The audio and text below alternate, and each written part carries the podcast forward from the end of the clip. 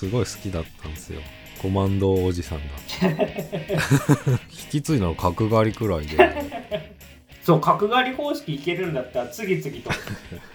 角刈り方式。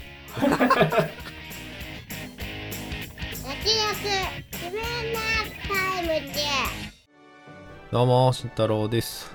どうもそがです。この番組は映像業界で働く編集マンとアニメ業界に携わる構成作家が映画について話すラジオですさあ始まりました。脱力キネマタイムズなんですが今回特集するのは最後まで行くです。あらすじをお願いします。雨の中危篤の母のもとへ刑事の工藤は車を走らせていた。課長からの裏金疑惑の電話をやり過ごした工藤だったが妻から母の死を知らされる。気を取られた彼はある男を跳ねてしまいうろたえながらもトランクの中に遺体を乗せ母と共に最え母と共に最上で焼こうと試みる。という内容になっております。はい。えーでは早速総論の方に参りたいんですけども、えー今回の最後まで行く私曽我はですねすごい、えー楽しめましたね。ちょっとオリジナルの、えー、と韓国映画版がアマプラにあったんでちょっと見ときたかったんですけどなんかオリジナル版見た人の論評とかを見ると結構アレンジしてるみたいなのを、まあ、見かけて、まあ、あくまで今回のこの最後まで行くの印象でしかないですけどここまでなんかブラックコメディだなと思わなかったですね。もっとシリアスで出していくのかなと思ったんですけどむちゃくちゃ笑いどころもいっぱいあってよかったですね。うん。あと、主演の岡田くんなんですけど、えー、まあ近年ね、脱キネでもやってきた中で言うと、萌えよけんとか、ヘルドックスみたいな、結構武骨でかっこいい役っていうのが多かったんだけど、まあ今回の工藤っていう役は、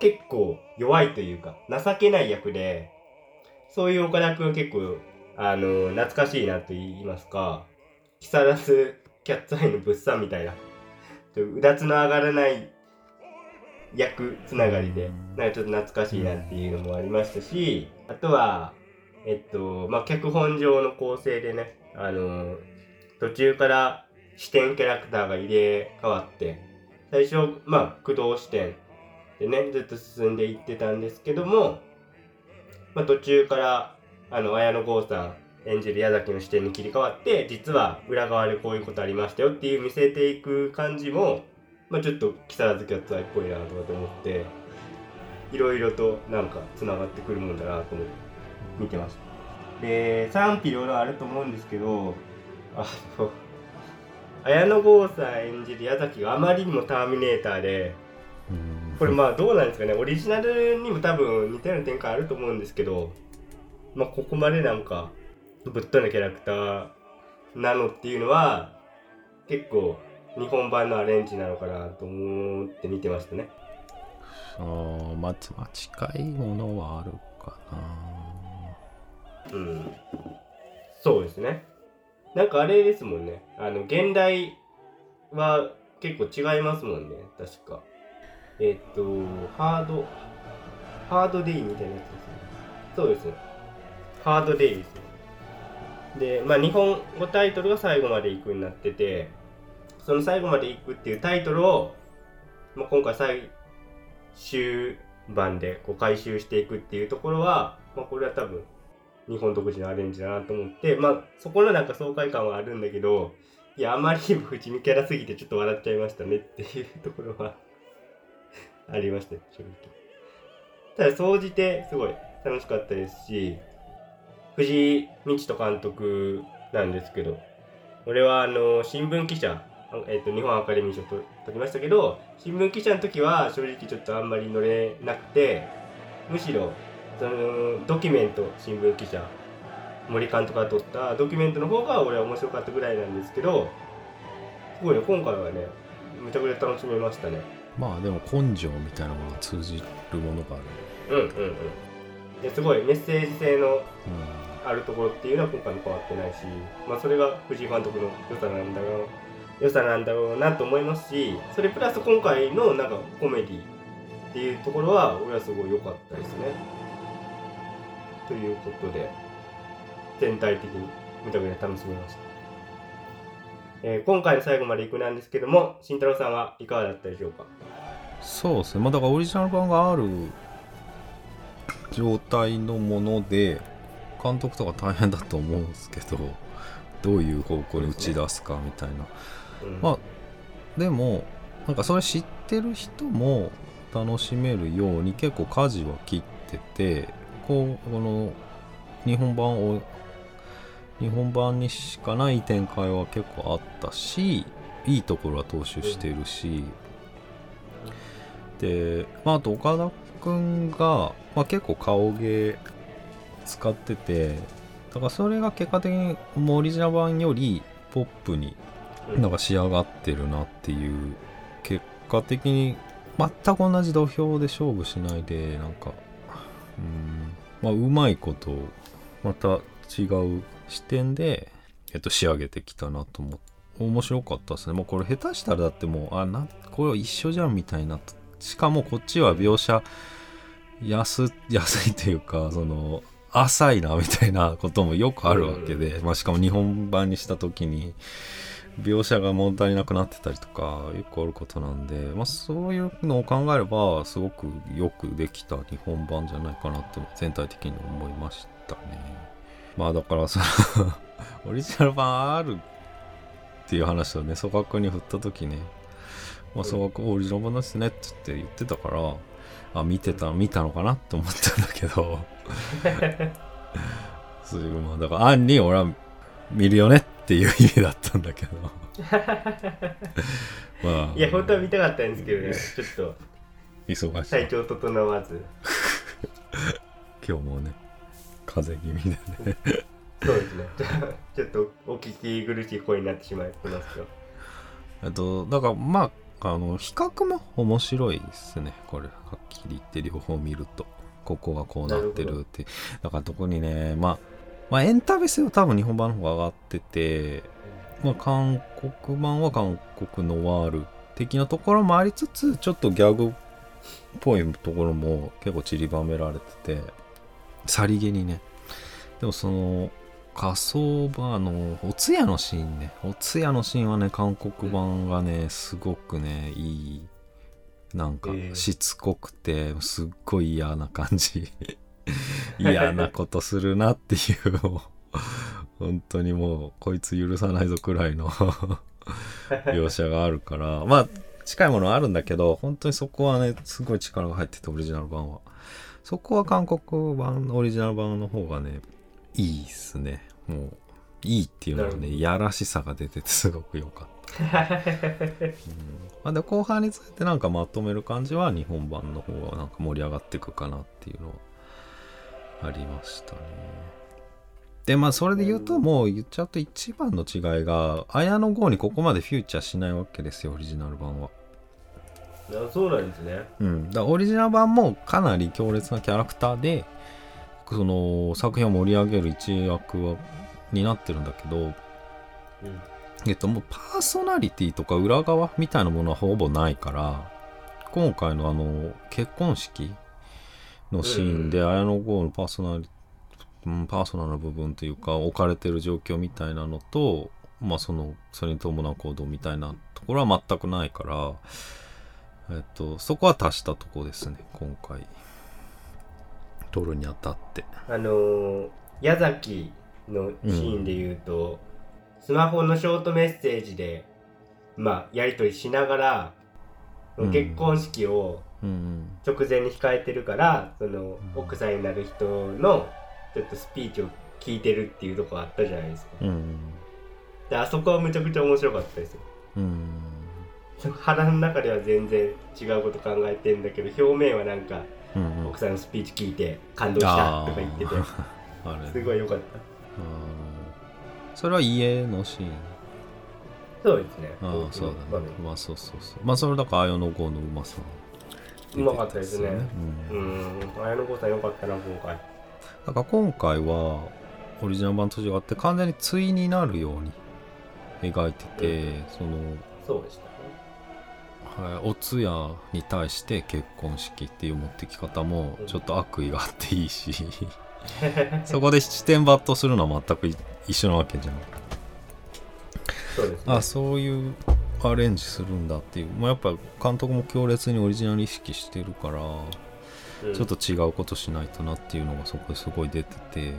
は良かったっすね。でねこれも記念マ春報に書いてたんだけど、えーまあ岡田君と綾野剛は A 面 B 面だっていうことを監督はあ監督かだったかな。綾野剛だったかな。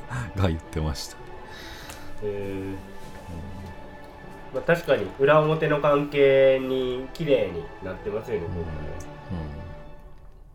共同関係というか。うん、うん、だそういう意味ではまあその最後まで行くっていうタイトルの解消はやっぱりその日本版の方がなんとなく意味はわかるのかなみたいな。まあでもそっちの方向で取ったかなっていううん。意味もニュアンスも含むけど、うんうん、そのタイトルへのつながりは日本版の方が綺麗かなっていうのは思いました。いやーそうですね。もう完全にあそこでタイトル出すためだけの伏線をずっと張り続けてたと言っても過言ではないのかなと思います、だから日本版は2人で終わるけど韓国版はねあのもう片っぽは死ぬ死ぬかな？綾野剛側のあのキャラクターが。あそうなんです、ね、死んでてでラストシーンはあのお金見つけて終わり。ああそうなんだ。うん。いや俺最初見てた時に、まあ、岡田君がお金見つけてそこで終わっても、まあ成立するなとはって思いながらうん。見てましたけど、うんうんそうそういうアレンジがあったんです。うん。うんああまあそうそうね。だから最後まで行くは だから韓国版は適当につけた適当っていう言い方あるんだけど。放題としてつけたんだもんねそうですね。うん。ハハードデイだからまあ全然違いますよね。意味合いが、うん。だからあの多分そういうとこも拾ってると思うんで全然最後まで行くんじゃねえじゃんっていうさ視点からまあちょっとシニカルな感じで多分監督はこの流れにしたんじゃないかなっていう。日本版はじゃあ最後まで行くって行くぜっていうね、うん。まあ、そそういうとこも透けて見えるようでいいなって思います。ねうんそうですね。です。はい。えー、じゃあ最初ですね。まあキャラクター的なところから行こうと思うんですけど最初まあ工藤がずっとうん。えーまあ葬儀の場面とかでそこでまあ死体をいかに隠していくのかみたいなところっていうのでまあずっと面白おかしく見せていくんですけどうん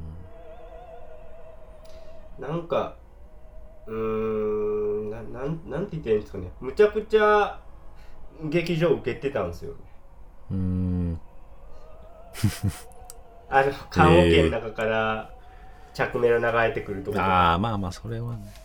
やっぱまあオリジナルの脚本が優れてるっていうのもあるのかもしれないですけどその岡田君の芸達者っぷりもちょっとあるのかなと思って。今回の工藤ねよかよかったですけどねその場面もねオリジナル版はねなんか韓国の場合だとなんか棺桶にね木の杭を打ってくんだよ6本ぐらい。えー、そうなんだ。うそう一回閉じちゃうんですよ。であ死体を回収あ違う死体入れて閉じる電話鳴るその杭を靴紐かなんかで全部外すみたいなのを あのバレエなんか外からノックされながらやるっていうこうすっごいジリジリするのをあの監督冥利につけるっていうかすごいいい観客をハラハラさせるシーンがあって。ほど。うん。日本のやつはもう開けれればすぐ開けるわけで、まあ、そういうとこそ違ったよね。まあそれで言うとあの土葬と仮装の違いもあるよね。あそもそもそうですね。韓国と日本では。で焼いちゃうと骨なんか2人分じゃんってなって すぐバレちゃうから。確かに。だからちょっとそこは日本版はまああれっていうか あのまあうまいこと逃げてたけど役前に出して。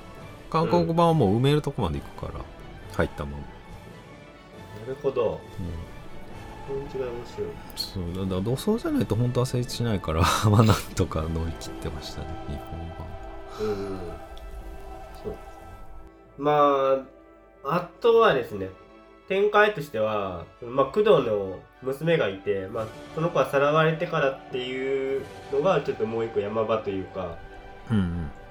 その今まではいかにして死体を隠し通すかっていうところからまた一個軸が変わってきてぐっとね観客としては感情移入してみながら、まあ、ストーリーにぐいぐい引き込まれている引き込まれていくような、まあ、構造になっていてそこはすごいうまいなと思いましたね。まあでもさそこの一点だけさ あのさ広末涼子がさ娘さらわれたって知る場面がさ、あるじゃんはい、あそこでさ娘さらわれてるのにその母親のその反応何なのってめっちゃ思っちゃったんで。ま あ私ちょっと軽いというかね、軽かったよね。うん。あの娘が無事に帰ってこなければなんか承知しないから的なこと言ってたけどそんなレベルじゃなくないと思ったけど、うん。まあ確かに。まあそれで言うと広末涼子あんあんま出てこないというかうん。豪華キャスティングなのにね。まあ確かにね。それはか脚本上の都合だったのかもしれないですね。じゃあえっ、と綾野剛さん演じる矢崎なんですけどまあこれまた対照的なキャラクターでまあ岡田君演じる工藤が叩き上げっぽい感じだとしたらもう完全にエリートうんうんなんだけどっていう話でしたうんうんうん。むちゃくちゃじ実はもがいてる男でもあってっていうのがまあ明らかになっていくうんそこは面白かったですね。警察組織が腐敗しすぎてる。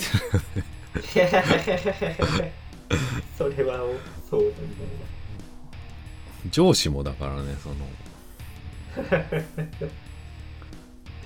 おあの義理のお父さんね。そうそうそうそうなんかオリジナル版はすあの綾野剛の立ち位置のキャラ自身がなんか悪いことしててあいつが悪いやつのトップみたいああじゃあだいぶなうんうん。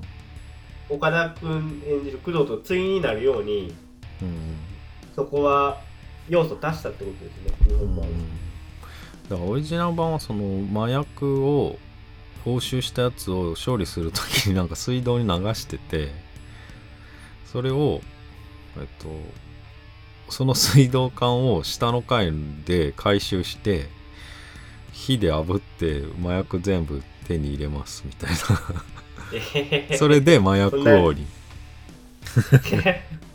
な。ったってキャラでしえーそんななんか理科の実験みたいなたあそうやってリカードの実験っぽかったよおもろいな水回収して煮沸して。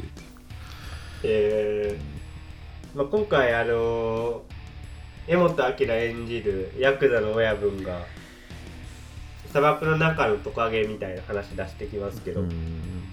まあ、そういう意味では、まあ、工藤はもちろんそうだし矢崎もまたトカゲなんだろうなっていううんうん。バランス感になってましたね。うん。あとはね婚約者の人がいるんですけど山田真帆さんがやっててで工藤の同僚にあのー刑事刑事さんがいてこれを小牧根さんがやってて埼玉のラッパーのワンツーの主人公は揃ったなと思って見てましたけど あの後でウィキペディアで知ったんですけど藤井監督あれなんですね入江優監督の助監督やってたらしいんで。あそうなんか、うん。へー。キャスティングでそういうつながりもあるのかなと思って。うん。発見でした。そうなんですよね。だから日大の芸術学部出身だから本当にうん直直の後輩って感じ、うん。とはどうですか？キャラ的なとこで言うと俺すごいいいなと思ったのは久我山っていうまあと途中あの衝撃的な死に方するんですけどうんうんうん。クレーンであんなことあるって思いましたけどね。ええそれ矢崎が操作してんのと思ったらちょっとおもろおもろくなってきた。まああれもオリジナルにあって有名なシーンっていうかああそうインパクトのあるシーンっていうかほぼ一緒なんだよね。いやあれほんとびっくりした死に方としては、うん。オリジナル版は多分もっと長く粘るなんか電話かかってきてあの、うん。その2人で話させてるふりし話してると見せかけて狙いは本当はその後ろの車だった。かなり引っ張って、うん。まあ、だから見たことあるとそれもあんま引っ張られてもきついから。うん。ちょっと早めだった気はした。今回久我山役演じてたえっと駿河太郎さんですけどあの笑福亭鶴瓶のうんうん息子さんなんですよ。うんうんうん。普通に良かったっすね。俳優さんとして。なんか一時期結構テレビ出てああ出てましたね。あのー、ああれも出てましたね。なんか半沢直樹で親子共演みたいなんで。たああちょっと話題になってたかなっていう。まあだいぶ前ですけど。まあ結局ねストーリー的なことで言ったらもう全部柄本明が持っていくっていう。ねかなり重要視してたよね、そうですね。親分の手のひらの上に転がされてたなっていう内容で。うん。うんだからやっぱしつこいからさまあ世代間の対立高齢社会みたいなものはあるのかな。そう。そんな深いメッセージが。うん。まあメインはあの2人なんだけどでも最後の最後まで持ってくるでしょ。うん。そうですね。うん。それそこまで引っ張る意味あんまないじゃん。2人で終わらせればわかんない。深読みしすぎかもしれないけど、まあまあだから最初から糸引いてたら面白いよねなのかもしれないけど。いや俺どうどうなのかなと思ったのはその磯村さん演じる小田っていうキャラがいて、まあ、それの彼女っぽいうんうんうん。人がいて、で最後のシーン見る限りいやもともとその組長とその彼女がグルでしたよみたいになってんだけど、うん。これはやりすぎちゃうと思ってる。いやそこつながってるんだったらもっとうまいこといけたよっていう。いやちょっとどんでん返しかましすぎたのかなって思って見ちゃいましたけど 慎太郎さんどう思いました？ちょっと俺やりすぎちゃうかなと思ったんですけどね、たまに言う世界狭すぎじゃない問題にも。ちょっとかかってくるはかかってくるよね。そうですね。世間狭すぎ問題いやまさにその言葉があの帝国を射ていると思うんですけどちょちょっとなって思ってうん。まあいやもちろんまあそうだしでもさもうあ完全にさ江本さんをでもやっぱりそう悪の黒幕にしたいっていうのがすごい出てるしさっき言ったにもかかってくるけど、あの小田かあの鍵持って逃げた子。うん。あれはさあの綾野剛岡田君よりさらに下の世代じゃないですか。そうですね。そうだから一番搾取されてるのは小田君でその上に岡田君綾野剛まあそっちも搾取されてるしで一番搾取してるのが江本さんっていうなんかそういう行動にねあのお最後にお小田が映るのもなんかそういう風に見えたんだよね。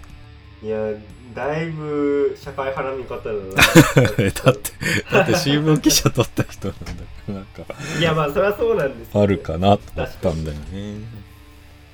いやでもあるまああるよな。だってヤクザと憲法うんうんうんじゃないや、ヤクザと家族とかやってますからね、うんうんそうそうそう。確かに社会派な監督さんですもんね、うん。そもそも。いやちょっと日本の高齢化社会のそう縮図になってたとは。そうそうすごい。だいぶ豊かな見方ですね。まあちょっと戻るけど最序盤のさ車止められてさ割れるバレないの時にさ制服警官の職質あるでしょ、はいはいはいはいあの検問のシーンそうそう検問のシーンそう。その検問の時さ俺刑事だからっつって抜けようとするけどさまあ止められるみたいなシーンでさまああのまあ日本版もハラハラしてまあ全然うまいんだけどさそのあのオリジナル版はさあの制服警官がさ止めてさであの市民番号みたいな。のを聞いて、それが発覚するまでは結構政府警官側がねあの偉そうにしててお前何者か分かんねえんだかみたいな感じでやってたんだけどちゃんと刑事だって分かった瞬間ね検問してた刑事がね4人ね立たされて習わされて、なんかビンタとかされて、ね、岡田君の刑事からめっちゃ怒られててね。なんかそういうのもねなんかうんあんまり警察が堅堅牢すぎなくてすごい面白いなと思って、制服警官もまあちょっとあれなんか適当な部分もあって。あと刑事がめっちゃ強いみたいななんか縦社会っぽいとこ出ててね、まあ、そういうとこはオリジナル版面白かった。なるほど。韓国はあの儒教文化だから年上に対するリスペクトとかね、うん。ありますからねそういうのを逆手に取った笑いですようんうんうん。そうそう。でも実際客隠してんの刑事側でさ、まあ、それもさらに、うん。あとね止めてる車にぶつかるシーンもさ両方あるんだけどオリジナル版ではねなんかあのこっちの車道に止めてるお前らが悪いんだろっていう思いきり突っ込んだ後に言っててね。もうひどい世界だなっていう。そんなんもあった。言いがかりそう言いがかりでそう。自分を正当化して。本当にやらしいんだよねいろんなとこ。あとねうんあの電話しながらさ綾野剛がさ寺の駐車場急に来て殴るシーンあるじゃん。はいはいはい。あのまああそこ結構印象的でいいシーンじゃん。うん。あ本当に来るんだみたいなさ。あれもまあうんまあ難しいけどどっちかっていうとオリジナル版良くてあの警察署内で来ちゃうんだよね。敵が。へー。でみんな見てる中でボコボコにしてでその後なんつうかと思ったらあ人違いでしたって言うんだよね。そんな逃げ方あると。思って悪いやつだな。でその後トイレでまたちょっと一腹あってあの死体持ってこいってなるんだけど。その逃げ方すごいなって改めて思ったね日本版見て。人違いでした。らちょっと笑うな、うん。理由として。え結構今回の日本版だと岡田君ほんとタコ殴り状態でしたけど、うん。うんオリジナルも結構オリジナルもうそうだしあのオリジナルは岡田君よりもっと細いし主人公が、で綾野剛役の人はなんか結構デカめ。体ごつめだから、なんか向こうの方が強いなっていうのはなんとなくわかる、なるほど、まあ、実際そうだったし格闘も向こうの方が上で、ううんん、だからそれに寄せようとはまあ今回まあ頑張ってはいったんじゃないかな。るほど。な結構その今回の綾野剛さんに寄せてるというか神経質そうな感じでアプローチしてました。ね、うんうん。ちょっとサイコパス風というか、うんうん。ちょっとやばい系のね。その暴力に関してももう同じ攻撃を繰り返すみたいな。そうそうそうう。ん。そこもなんか技術はないけどそこになんか怖さみたいなのが出てて結果的に良かったよね、でもね矢崎がまあ義理の父親になる予定だった上司をこう殺害するところとかも、こう過剰にやり返すじゃないですか、うん、うんところとかもあちょっとこいつ やばいなっていうか、うんうん。そういうところが現れてました。だからあの札束のところでのアクションシーンはオリジナル版なくて。まあそっ銃撃からそうそうシーンですね。真の見せ場っていう感じは日本版ではあるね。なるほど。まあ、あの札束もさなんか全部印刷両面したらしくて。本当だったらもう上下1枚ずつだけでいいところをそこの現場のスタッフさんは全部吸ってくれるから、アクションする時にもストレスなくできたみたいなことを岡田さんが言ってたかな。えー、いい話ですね、まあ、今回そのお寺の場面もそうですし最後のあの墓地での格闘の場面とかもうんうん迫力あって、うんまあ、ロケーションとしてちょっと面白いっていうかうん日本っぽいうんうんところでなんか大立ち回りやってるなっていうのはまあ見てて新鮮でしもう這いずり回ってね最後はね。たそうですね。泥仕合でしたうんうん。まあ、今思ったけどちょっとあれっぽいとこもベイビードライバーっぽいとこもあるかな。あー。復活してくるところとかうん。相手役が。そう最後でももう泥仕合みたいな。もうん。う根性だけでみたいな、そうです。気持ちだけの戦いでしたまあアクションもやっぱりその例のごとく岡田君がまあアドバイスとか相談しながらっていうのはまあやっぱりやってたみたいですけどなるほどそうなんですね。でお墓の上とかなんか這いずり回るのなんかトカゲに見えるようにとかいうアイディアもあったらしい。ああとロケがあの、まあ、明らかに地方都市っぽくて気になってたんだけど三重と名古屋らしいです、えへえ中部うん。地方、その車でぶつかったとことかは三重県四日市であのタワー小さいタワーカウントダウンって小さいタワーみたいなのが名古屋。あのカウントダウンのシーンもあの安藤アナウンサーが出てて。ああ久しぶりに見た。久しぶりに見た感じアンディ。アンディさんねまあそういうカウントダウン絡めてくるとかまあなんか王道っぽい感じもあるよね。まあ今回でも時系列的に言うと年の瀬の忙しい時期にちょっとこういう面倒くさいことが起こってっていうところうんでしたもんね、そもそもが。うん。まあそう考えるとそのお葬式も結婚式もね だいぶから来てる日程で やってんのも。